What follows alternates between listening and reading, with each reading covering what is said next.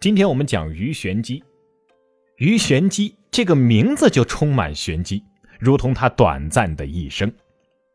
鱼玄机是晚唐有名的女诗人之一，长安人，字幼薇。玄机是道号，她本名是什么已经不得而知。晚唐帝国危机四伏，连皇帝都会莫名其妙的死掉，但艺术却欣欣向荣，精英艺术流布于市井之中。手抄诗集随处可见，书法、绘画、音乐、戏曲、传奇小说、街头表演、服饰时尚、章台歌舞，连同建筑艺术、器物制作、体育活动、节庆游戏、宗教信仰、天地魅惑，共同构筑了相当丰富的生活世界。于玄机幼年丧父，随母亲居住在长安县的陋巷小院京城另外有一个万年县，这两个县合称叫赤县。于玄机能读书写诗，表明家境还不是太坏。于玄机生活的年代呀，离这个唐朝灭亡还有五六十年的时间，所以长安依然非常的繁华，文坛大师辈出。对了，那时候白居易还活着呢，虽然说已经是一个艺术敏锐力下降的垂暮老头了，但是像韩愈、柳宗元、杜牧、刘禹锡。李贺、李商隐以及所谓花间词派的词人韦庄、温庭筠等，这些人可是名播天下呀！盛唐文气贯穿了中晚唐。唐朝皇甫梅的传奇小说《三水小读》记载，西京咸宜县女道士于玄机，昌家女也，色既倾国，思乃入神。这个昌家女啊，比较难以解释。有说这个鱼玄机小的时候在妓院长大，是个妓女；也有说她家道衰落，她母亲是在妓院边上靠洗衣服、缝补来维持家用的，而她呢是个舞女。不论是妓女还是舞女，有一点是肯定的，那就是色可倾国的女子。十二岁的时候，她的诗才就誉满长安呐，被称之为诗童。据说大诗人温庭筠是深为好奇，亲自前往于玄机的家中。以江边柳为题来考他。十二岁的于玄机随口就吟道：“翠色连荒岸，烟自入远楼。影铺春水面，花落掉人头。根老藏鱼枯，枝底系客舟。潇潇风雨衣，惊梦复添愁。”这诗写得好啊！温庭筠是大为叹服。自愿做了他的老师。这个温庭筠的名字我们都很熟悉了，这名字挺好听的，哎，写的诗也挺美。但是他这个人呢，却长得奇丑，有温钟馗之称。你想想看，这个钟馗长什么样啊？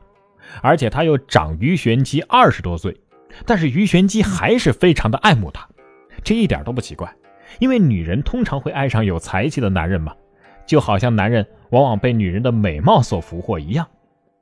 我们看到鱼玄机现存的五言律诗，什么“遥寄飞卿”“冬夜寄温飞卿”之类的诗句，便可知道这女学生情窦初开，势不可挡啊。这段师生情后来始终也没有上升到男女之情，那我们只能这样理解了：花间词派诗人温庭筠在对待自己的女学生鱼玄机爱慕自己的这件事上，还算是个正人君子。《唐才子传》记载。贤通终极极，为李义补阙侍宠，夫人妒不能容，亦遣立咸宜观披戴。这说的是什么呀？十六岁的时候，于玄机被补阙李益纳为小妾，但是李益的原配夫人是出身望族，不能容忍这个小妾，而这个李益呢也很怕老婆，慑于夫人之威，仅仅三个月之后就一纸休书，将于玄机送入到了咸宜观。于玄机不相信这个男人就这样置自己于不顾了，让自己以后的日子青灯黄卷相伴呢。想当年自己题在道观前的七绝，引得他想方设法通过温庭筠认识了自己。他们毕竟也是因为才识而相识，然后相知相伴的呀。如果不是他的原配夫人裴氏，他们或许能够过上安宁的生活。所以。他相信李毅会再来找他的。在这期间，于玄机为李毅写了许多许多的情诗，那是一个缠绵悱恻，如杜鹃啼血啊，是诉尽了离人愁绪。只是他万万没有想到，李毅早就和夫人离开了长安，远赴他乡为官，自此不再归来。一求无价宝，难得有情郎。写下这样的诗句之后，于玄机就已经不再是原来的那个于玄机了。于是他在道观的门口贴上了“于玄机诗文后教，广交才子名流，往来惆怅，门庭若市。”他终日游记，放纵淫欲，喝酒行乐，调笑奢靡。他怎能耐住寂寞，辜负这大好春光？他更无法坚守自己对李毅的那份爱，因为没有人值得他从一而终。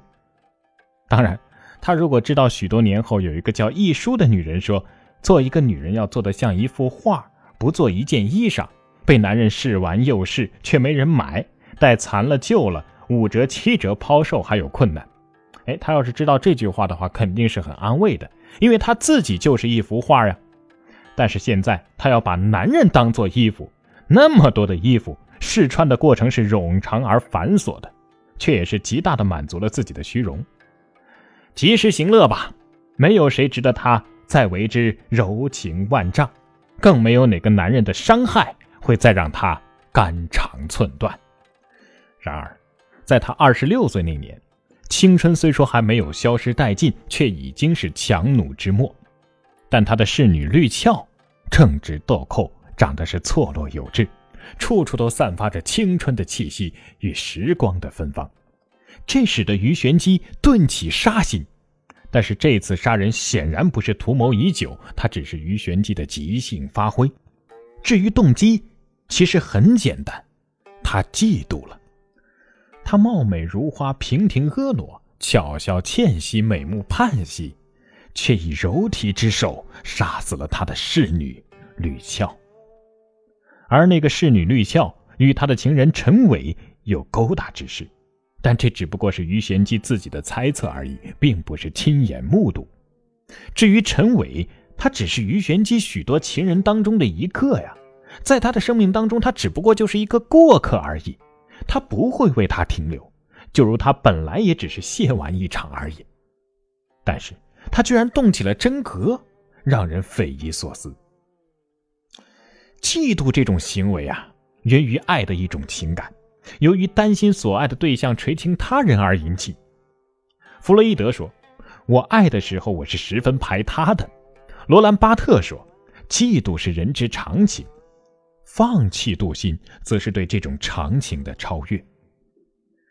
无法放弃妒心，从这个角度上讲，于玄机无法超越的不是这种常情，而是他自己内心深处的一种绝望。这正是他的悲剧所在。”